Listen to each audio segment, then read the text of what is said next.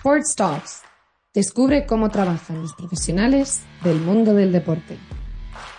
Un podcast de Impulsing. Hola, ¿qué tal? Yo soy Alex Tusamen y bienvenidos, como todos los martes, a un nuevo episodio de las Sports Talks de Impulsing. Episodio ya 34 de la segunda temporada. Esto está acabando. Estamos a punto de irnos de vacaciones con el podcast. Obviamente con Impulsing no podemos irnos de vacaciones. Eh, estamos muy agradecidos de todo el uso que está teniendo la web, del gran volumen de empleos, de organizaciones que están creando su página. Y bueno, muchísimas gracias por estar ahí como todos los martes, muchísimas gracias por utilizar Impulsing.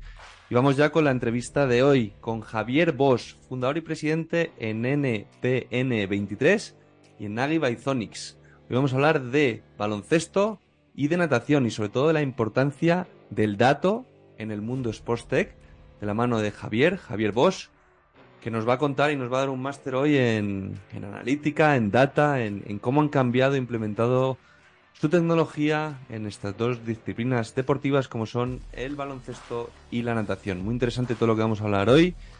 Y bueno, vamos a hablar de, vamos a empezar hablando por supuesto del origen, de la evolución y del modelo de negocio de NBN 23, de su propuesta de valor, clientes que tienen y ejemplos de federaciones de baloncesto con las que trabajan y en cuántos países están actualmente. Vamos a ver otra vez las barreras de entrada, cómo se entra en nuevos mercados y sobre todo qué se aporta y qué está ofreciendo, qué empezó ofreciendo en EBN 23 eh, en el mundo del baloncesto y cómo han cambiado prácticamente un deporte a, nivel amateur. Bueno, vamos a tocar también las patas de su proyecto, cómo se ha creado todo, eh, cómo se ha creado principalmente todo esto desde cero y su operativa en el día a día. A partir de ahí, eh, Javier nos va a poner el ejemplo de Nagi by es decir, un spin-off dentro de una startup como era eh, en su día NBN23 y la aparición de Nagi by em, y cómo se organiza ahora mismo Javier para gestionar todo en paralelo con NBN23. Es complejo, pero está llevando a cabo em, dos proyectos, pero bueno, nos va a explicar y, nos va a hablar muy bien de eso para, para, que veáis un poco cómo se puede llevar a cabo y ejecutar, eh, cómo se puede liderar dos compañías, ¿vale?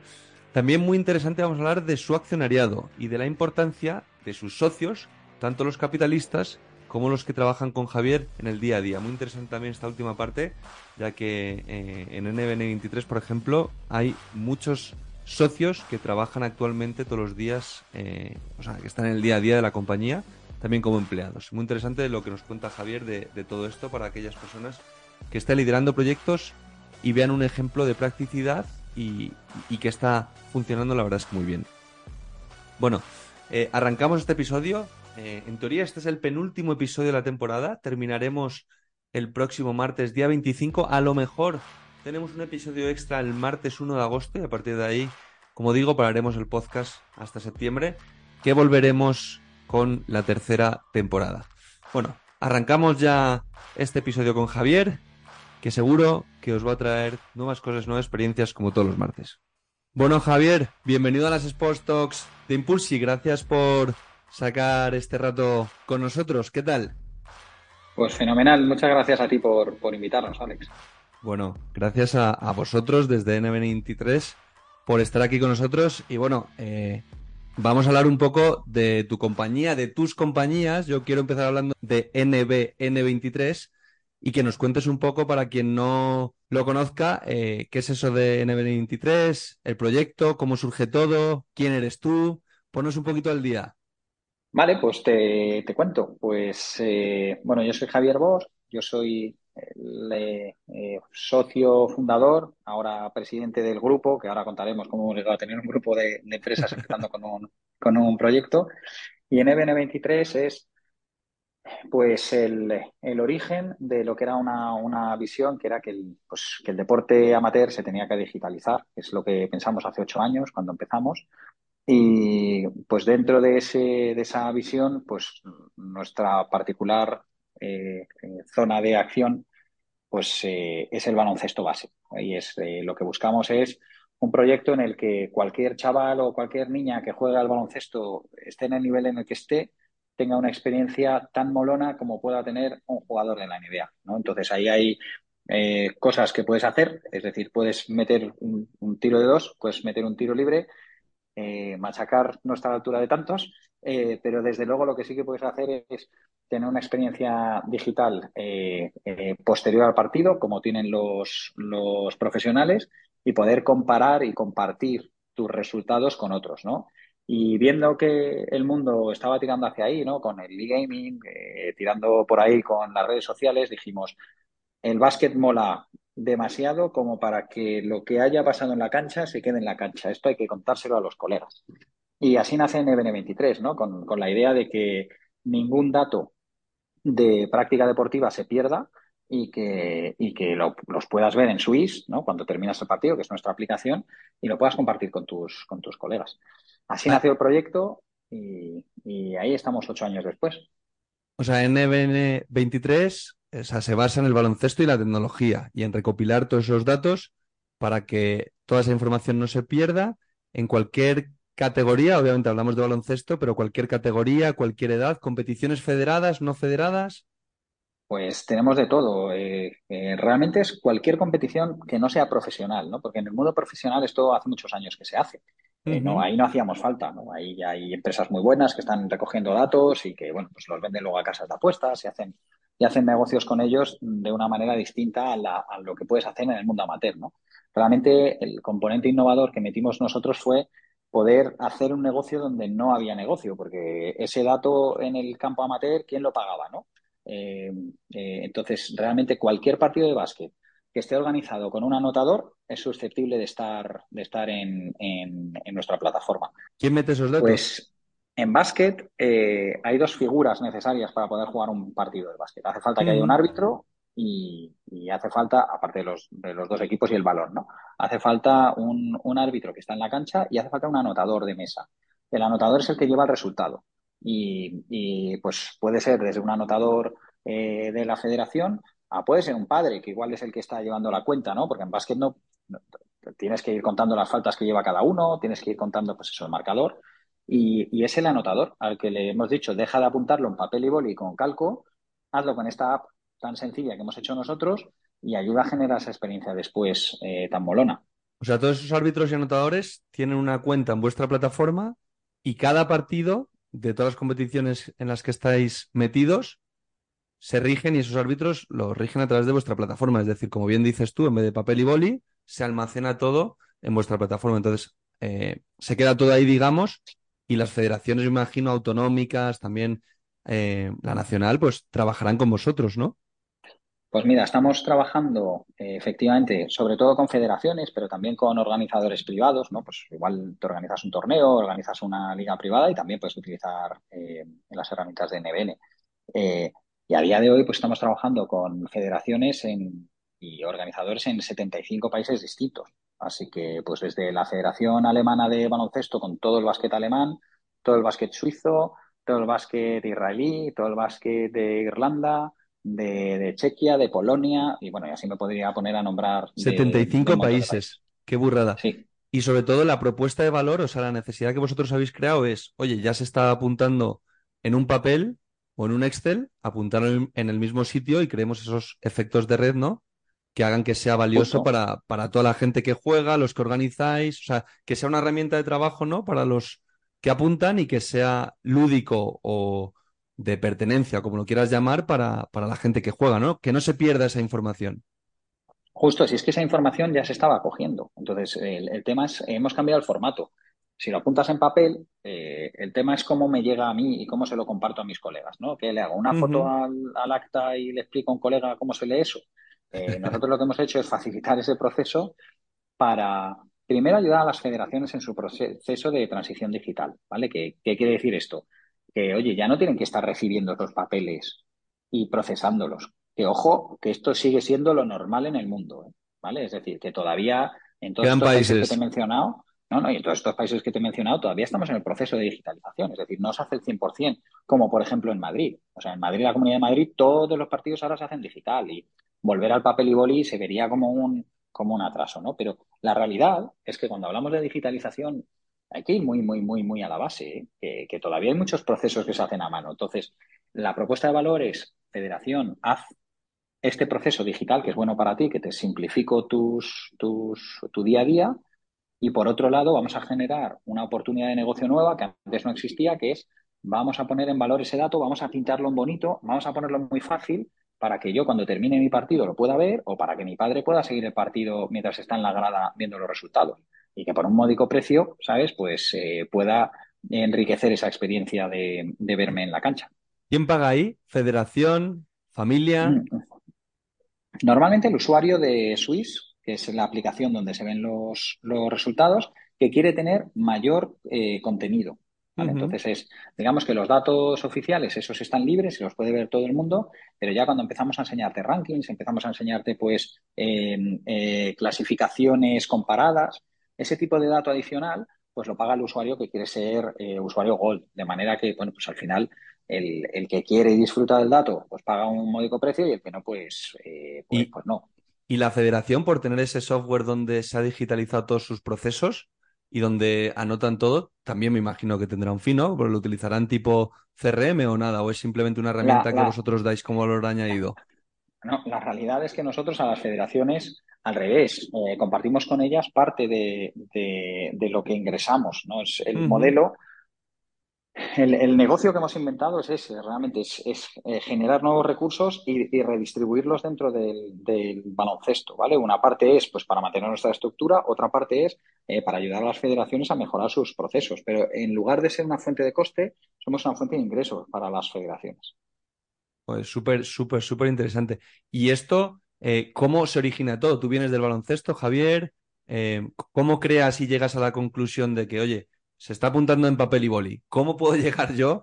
Porque claro, ahora suena fácil, ¿no? Ocho años después, bueno, fácil nunca es, pero que digo que suena a lo mejor, bueno, lo montamos hace ocho años y estamos aquí, pero imagino que estos ocho años, yo simplemente pienso, desde mi parte digital y todos los años que llevamos nosotros eh, realizando proyectos digitales, estos últimos dos con Impulsing, o sea, la evangelización que habéis hecho en federaciones, clubs, familias, trasladando la herramienta, videotutoriales, enseñando todo lo que hay que hacer y cómo se puede, o sea, digamos que trasladándoles que esto es una ayuda, que esto viene para ponernos las cosas más fáciles. Es, y te diría que eso es lo que más me ha sorprendido. ¿eh? Yo pensaba que iba a ser más rápido el cambio y la realidad es que es ha costado. Eh, sí, está costando. Yo diría es presente continuo, ¿eh? porque si bien en España ya lo hemos conseguido y en todos los lugares donde estamos hay unos ratios de digitalización altísimos, pues hay países muy tecnológicos como Israel y Alemania donde cuesta, ¿eh? que no, no te pienses que, vamos ahí empujando y empujando. Y, de dónde viene todo esto? Pues tanto yo como el resto de los fundadores de la, de la compañía, pues éramos locos del básquet, éramos locos de los datos, jugábamos a los fantasy games de la CB, de la NBA, eh, decías, pues ¿para qué le metemos tantas horas a esto si esto no se come? Y un buen día pues dimos con, con la idea de decir, joder, ¿cómo molaría un fantasy game en el que te pudieras coger a ti mismo? ¿sabes? Eh, bueno, pues para eso hace falta que haya datos, pero que todavía no están cogiendo los datos. Entonces, tanto yo como otros jugadores, de otros compañeros de, la compañía que eran jugadores, eh, jugábamos hace unos cuantos años ya y efectivamente se recogían los datos en papel y boli. Pensábamos que eso estaría resuelto y cuando miramos ahí dijimos que siguen en papel y boli. Entonces ahí es donde vimos la oportunidad de eh, buscar un método para que esos datos no se perdieran y para ello era fundamental que hubiese un negocio por detrás. Ya lo próximo es que llevéis todo eso al, al vídeo, ¿no? El crear un videojuego ya con, con todas las categorías base y registrar todos esos datos en vez de un NBA, un eh, NBN 23 para todas las categorías de base, ¿no? En cualquier país.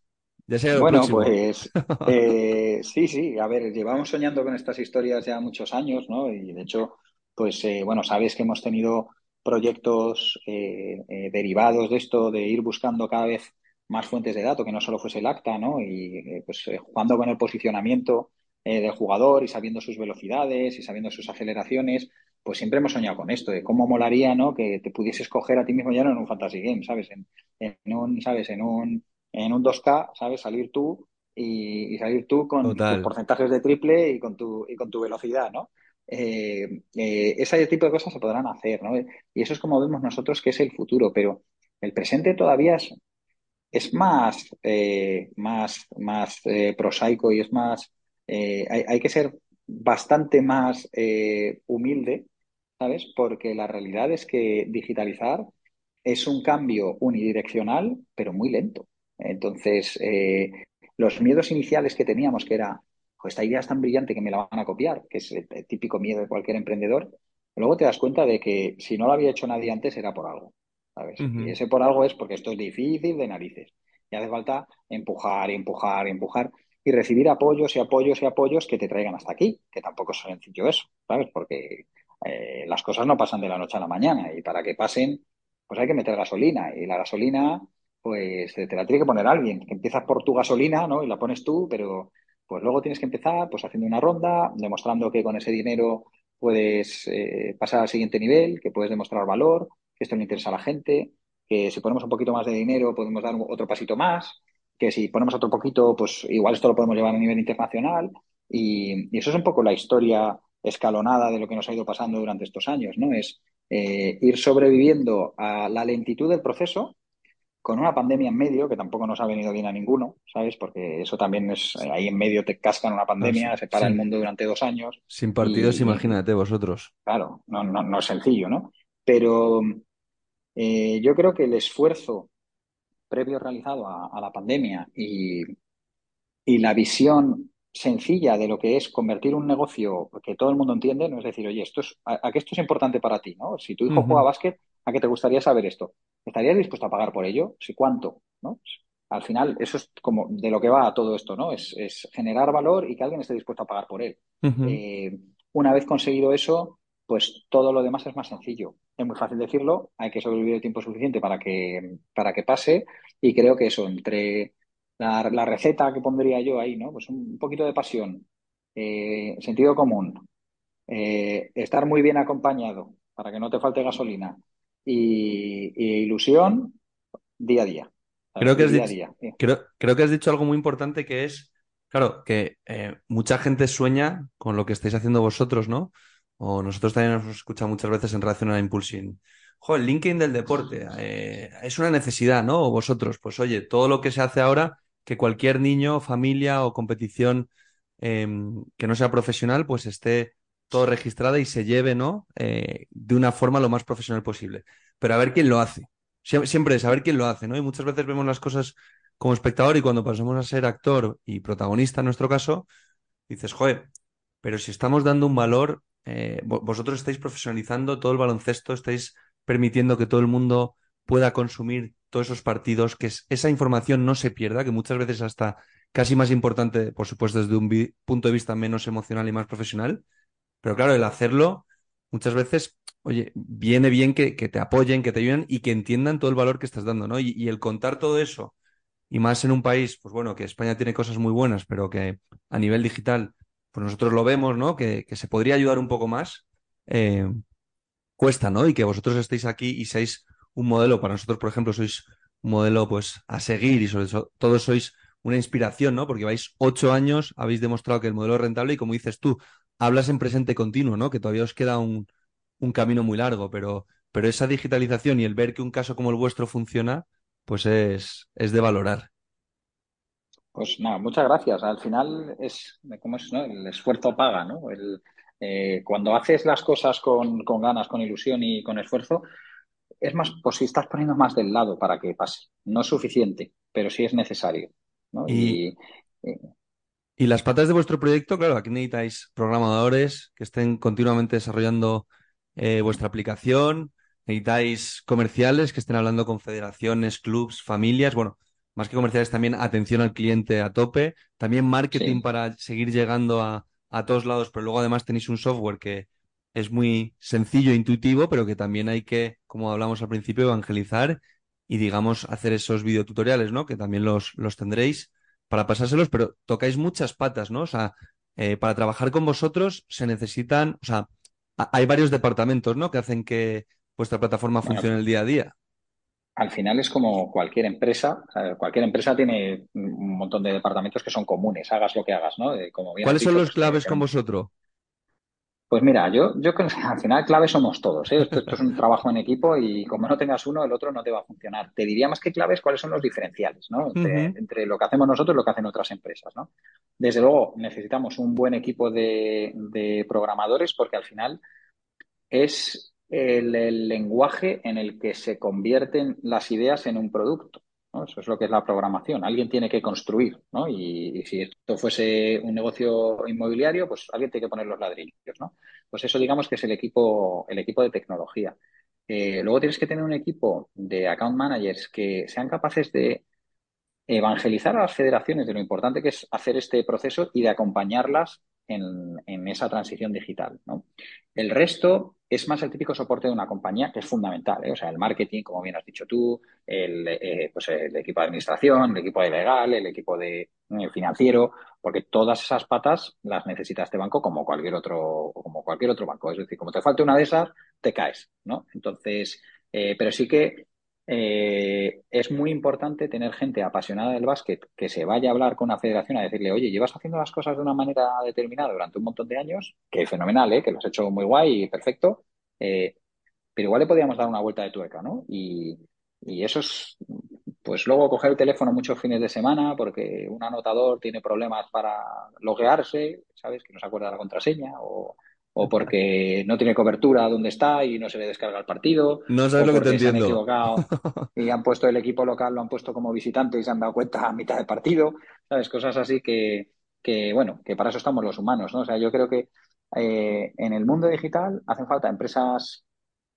empresas digitales, eh, pero llevadas por humanos, porque al final eh, no, no, lidiamos con robots, nosotros lidiamos con humanos y los padres son humanos y los anotadores son humanos y, y te hace falta personitas para, para, que esa gente quiera hacer este camino y esta transición, esta transición a digital que mola tanto, ¿eh? que luego el resultado es espectacular, pero, pero hay que acompañar. Y yo creo que ahí es donde más hemos aprendido en estos años, que cuanto mejor acompañes, más satisfactorio es el proceso.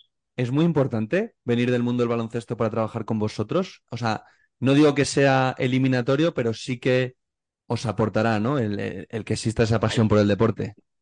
Ayuda, ayuda. Eh, pero bueno, también tenemos gente que, viene de otros, de otros eh, deportes y está con nosotros, ¿no?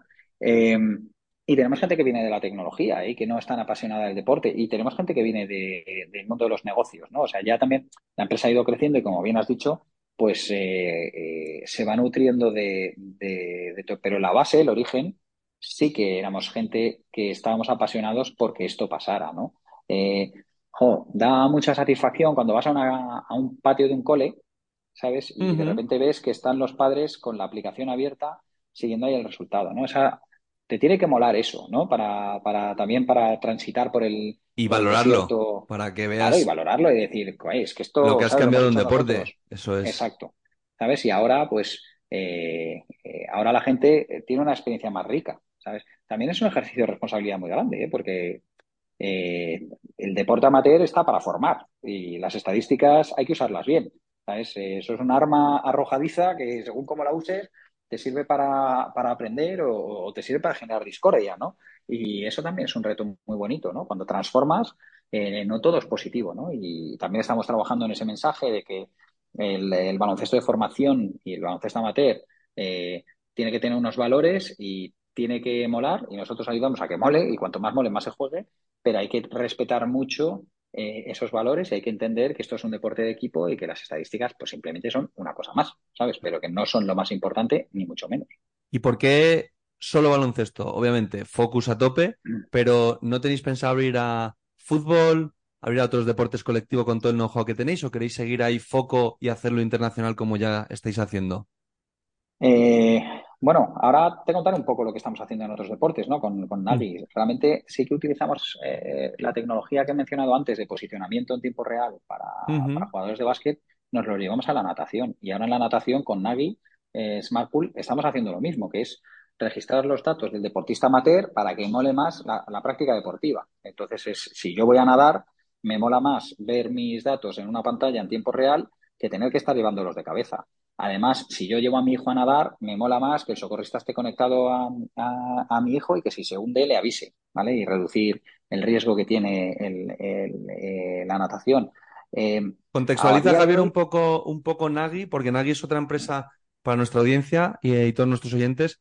Nagi es, en Nagi Byzonics es otra empresa del grupo que preside Javier em, y es una empresa que, bueno, está disrumpiendo en el mundo de la natación, ¿no, Javier? Pues, eh, pues mira, este es el, claro ejemplo de un spin-off dentro de, un, de una startup, ¿no? Tal cual. Nosotros estuvimos con el posicionamiento en básquet y empezamos en básquet y lo que queríamos era saber dónde estaban los jugadores en tiempo real. Y bueno, estuvimos con el Juventud, el Estudiantes, el Valencia Basket, el Real Madrid. Eh, se lo llevamos a los Lakers, nos lo validaron los, la NBA y nos dimos cuenta de que eso era un mal negocio.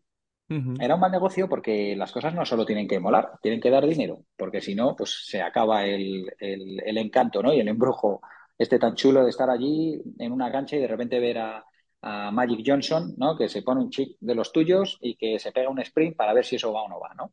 Eh, pero luego hay que comer. Entonces nos dimos cuenta de que era una tecnología muy chula que tenía muy pocos clientes potenciales, pero que si nos lo llevábamos a otro deporte, en este caso la natación, podíamos llegar a hacer lo mismo que hacíamos en básquet y era retomar el origen de la compañía y es ir al deportista amateur y hacer cosas sencillas para mucha gente, que es lo que queremos hacer nosotros, no cosas complejas para pocos, que es en lo que nos encontramos. Entonces, Nagi es una evolución de un conocimiento, de una tecnología de posicionamiento en tiempo real basado en Bluetooth que utilizábamos en baloncesto, pero que no fue ahí donde encontramos el, el hueco. Ahora, ahora, pues eh, mira, tenemos ya 28 piscinas en España, tenemos dos en Arabia Saudí, dos en Japón. Eh, estamos trabajando con un proyecto precioso con la Federación Española de Natación para crear una red de piscinas inteligentes conectadas y hacer que la natación sea una experiencia no tan introspectiva, no de me voy a nadar yo a una piscina, cuento mis largos y ya está, sino que, que tú y yo, que estemos nadando en, cada uno en una provincia, pues podamos estar participando en un reto conjunto eh, que ha fomentado la federación para, facilitar la visibilidad de la natación y hacer que más gente nade, ¿no? Digitalizar. Y luego registrar todos eh, esos datos, ¿no? En una aplicación o. Claro, claro, como, pues como, pues como el ciclista que lo mira en Strava, ¿sabes? O como el Garmin, de básquet que lo mira en Swiss, ¿sabes? En Garmin, eh, tú ahora, o el, nadador, pues va a poderlo ver en, la red EPIC, que es el nombre que le hemos dado a, esta red que estamos haciendo con la, con la Federación Española. Qué bueno. ¿Y eh, cómo se gestionan dos supercompañías? Porque Nagui no lleva los ocho años de NBN 23, pero sí que lleva tiempo, ¿no? No es cosa de un año ni de dos. Eh, pues mira, con equipo. O sea, la respuesta a eso es equipo. Y es verdad que hay que poner foco. Y, con lo que he tenido que pelear yo todo este tiempo es, poner foco, eh, porque muchas veces he pensado, hoy no nos podemos centrar en una y, machacar, es que las dos están yendo bien. Entonces, si las dos están yendo bien, ¿por qué, vas a dejar una? ¿no? Es que es, una pena. Entonces, el equipo resuelve ese, problema. Entonces, en NBN23 está Miguel Bullón de, CEO. Miguel, eh, bueno, pues pues si no coincido contigo, pues de milagro en, las categorías inferiores del Madrid, pero el de básquet, eh, es otro apasionado. Eh, él se está encargando en el día a día del, baloncesto, mientras yo me encargo en el día a día de, de, Zonix. Y, lo tenemos así repartido, ¿no? Al final, eh, cada empresa tiene que tener su CEO y, y, cada CEO tiene que tener su foco. Yo, aparte de eso, soy el presidente del grupo, pero ya cuando eres presidente del grupo tienes no estás tanto en el día a día, sino estás más en, una toma de decisiones estratégica y estás más pues en, la semana a semana, más que en el día a día de lo que es una compañía. Pero si no tiene alguien que esté en el día a día, como en el caso de Miguel en NBN23, no funcionaría. Y, esa, y ese, ese socio, ese, ese compañero que es el que te tiene que ayudar a que esto funcione, que en nuestro caso son varios, eh, yo siempre pongo el ejemplo de que cuando lo vayas a elegir, tiene que ser esa persona con la que te irías a atravesar el desierto. ¿sabes? Es decir, venga, tenemos que atravesar el desierto, ¿con quién te vas? ¿Sabes? Eh, me voy con este, me voy con este, porque la realidad es que te van a pasar mil historias por el camino. Entonces, más te vale estar eh, eh, muy bien avenido con esa persona y, compartir claramente la meta y la visión, porque, porque va a ser duro, va a ser duro y, tienes que ir bien acompañado. ¿Qué importantes son tus socios, tanto los capitalistas como los operativos? Es decir, Piezas claves, empezasteis todos a la vez, me imagino obviamente en ocho años han ido incorporando nuevos socios, eh, tu relación con ellos, de cara a reportar en juntas y demás, porque muchas veces hablamos del día a día de profesionales que trabajan en el sector, pero también tu parte como presidente también eh, tiene que ser compleja, ¿no? Porque sí, estás en el día a día de cada empresa, pero luego tienes que hacerlo viable y vosotros también habéis sacado eh, más de una ronda de financiación. Entonces, toda esa parte, ¿cómo, cómo se congenia para que sigan funcionando las cosas? Pues mira, te acabo de decir parte de la importancia, ¿no? Que es en la parte operativa, tú tienes que tener ese socio que, bueno, que vaya contigo a muerte y que saque esto y que esté peleando y que, que no mire el reloj, que esté dispuesto a sacrificar como tú, porque si no, al final, pues te, vienes abajo, ¿eh? que somos todos humanos y esto es muy duro. ¿no? Entonces, hay una parte operativa que necesitas eso. Nosotros sabíamos que el camino iba a ser difícil y una de las particularidades que tiene nuestra compañía es que más de la mitad de los trabajadores son socios. Porque siempre que hemos tenido que hacer una ronda, hemos invitado a los socios. ¿Cuántos sois actualmente? Pues ahora somos 50, trabajadores. Toma, que ya es un número importante. De los 50, ya te digo, la mitad son socios. Y, y, nunca nadie ha regalado nada, ¿vale? O sea, nosotros somos muy respetuosos con los otros socios, que son los socios capitalistas, que nos han traído hasta aquí con, con, su ayuda económica y lo que sí que hemos hecho es que a todos aquellos que se quieran dejar el pellejo por la compañía, dejarles adquirir participaciones sin un mínimo. Eso es lo que ha cambiado, ¿no? Pero aquí todo el mundo ha pagado por sus participaciones como cualquier otro, ¿no? Entonces, eh, eso hace que el día a día sea más eh, llevadero y bonito porque estás compartiendo no solo tus sueños, sino que el, el, sueño es compartido con tus, con tus compañeros, y esa es la parte operativa. Y luego con los socios capitalistas, eh, pues el día a día es tan bueno como lo quieras hacer, ¿no? Nuestra experiencia está siendo extraordinaria. O sea, yo no puedo tener más que palabras de agradecimiento porque eh, si estamos aquí es gracias a, nuestros socios, sobre todo los capitalistas, porque han tenido que confiar en nosotros que íbamos a ser capaces de sacar un proyecto como este, a pesar de que ha habido una pandemia en medio, a pesar de que todo siempre se retrasa por alguna ley de la termodinámica que desconozco, ¿vale? Pero es, es un problema que sufrimos todos. Parece que esto va a pasar hoy y nunca pasa hoy. Siempre pasa mañana o pasado. Eh, eso se llama dinero. Entonces, hay que ser capaz de comunicar muy bien, explicar muy bien, ser muy honesto, comunicar eh, tanto los, las cosas buenas como las cosas malas de manera correcta para que esa relación sea sana, ¿no? Y, y esos que han confiado en ti sigan confiando a mí me gusta mucho que muchos de los socios que tenemos siguen creyendo en el proyecto y siguen apostando. Entonces, muchas de cuando hacemos rondas de ampliación, eh, los propios socios suelen acompañar muy fuerte, ¿vale? Entonces, no hemos tenido un problema de financiación eh, hasta, hasta día de hoy y yo creo que es gracias al excelente trabajo que ha hecho nuestro network de inversores, ¿vale? Porque al final cuando traes el primero, si lo haces bien, ese primero te trae al segundo, y el segundo al tercero, y el tercero al séptimo, ¿no? Entonces, eh, eh, a día de hoy, nosotros que no tenemos ningún fondo de inversión detrás, sino que somos inversores privados, empezando por los fundadores y acompañados por, eh, pues por tanto jugadores profesionales de básquet como por empresarios, como por, ¿sabes? Como por pequeños inversores que han puesto una cantidad que para ellos es importante, eh, y, que nos han traído hasta aquí. Pero vamos, para mí ha sido muy enriquecedora, ¿eh? porque también te obliga a hacer las cosas eh, de una manera muy ordenada, porque no solo hay que hacer, sino que hay que rendir cuentas, ¿no? Y eso es un poco lo que cambia. Pero rendir cuentas es una oportunidad muy buena para, hacer las cosas bien. ¿Y un consejo a tu yo de hace 10 años? bueno, le diría que se rodeara bien, ¿sabes? De, porque el camino va a ser muy duro eh, yo creo que tuve la suerte de hacerlo, ¿no? Pero sería el consejo que me daría, asegúrate que vas bien eh, rodeado, porque ahora estoy muy agradecido de haberlo hecho. Entonces, eh, si he llegado hasta aquí es porque estaba bien acompañado. Y fíjate que yo no conocía a nadie en el mundo del baloncesto, profesional me refiero. Eras fan. la toma de decisiones, simplemente era un fan que jugaba a básquet, tenía amigos que habían jugado mejor o peor, pero los contactos los, los alcanzas los consigues, se hace las cosas bien en el día a día. Eh, lo que es más difícil es conseguir ese equipo que tenga esa misma visión que tú, que tenga esas mismas ganas que tú y que esté dispuesto a atravesar ese desierto que hemos dicho antes de la misma manera que, estás dispuesto a hacerlo tú. Pues Javier, oye, ha sido muy interesante. Os seguiremos. Eh, como pregunta sobre la bocina, em, aparte de los 75 países, ¿qué próximo reto tenéis con NBN23? ¿Seguir creciendo en más países? Obviamente ir acompañados de Zonics y seguir creciendo también a nivel eh, nacional e internacional? Pues mira, los grandes retos es consolidar lo que tenemos, ¿vale? Piensa estamos en muchos países donde todavía podemos ensanchar. Lo difícil es percutir. Ensanchar siempre es más fácil, pero hay que hacerlo, ¿eh? eh entonces, el, gran reto es llevar a todos esos países con los que hemos firmado al, ratio de digitalización que tiene España, que es el más alto del mundo en, baloncesto. Y con Nagi Byzonics, el, el objetivo es que todas las piscinas del mundo permitan que los nadadores estén conectados con el socorrista y puedan ver sus, sus resultados en tiempo real. Y si lo podemos hacer nosotros, mejor. ¿sabes? Entonces, esos son nuestros, nuestros pequeños, ambiciosos objetivos para los próximos años. Bueno, seguro que vamos, al nivel que vais, os seguiremos, os seguimos desde hace bastante, pero bueno, os seguiremos de cerca.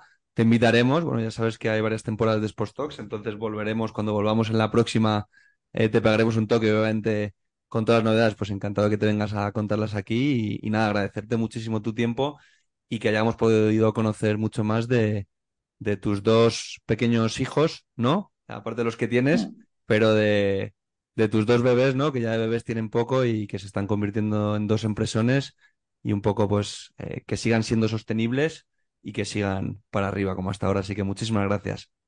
Pues muchas gracias, Alex. Un abrazo a todos.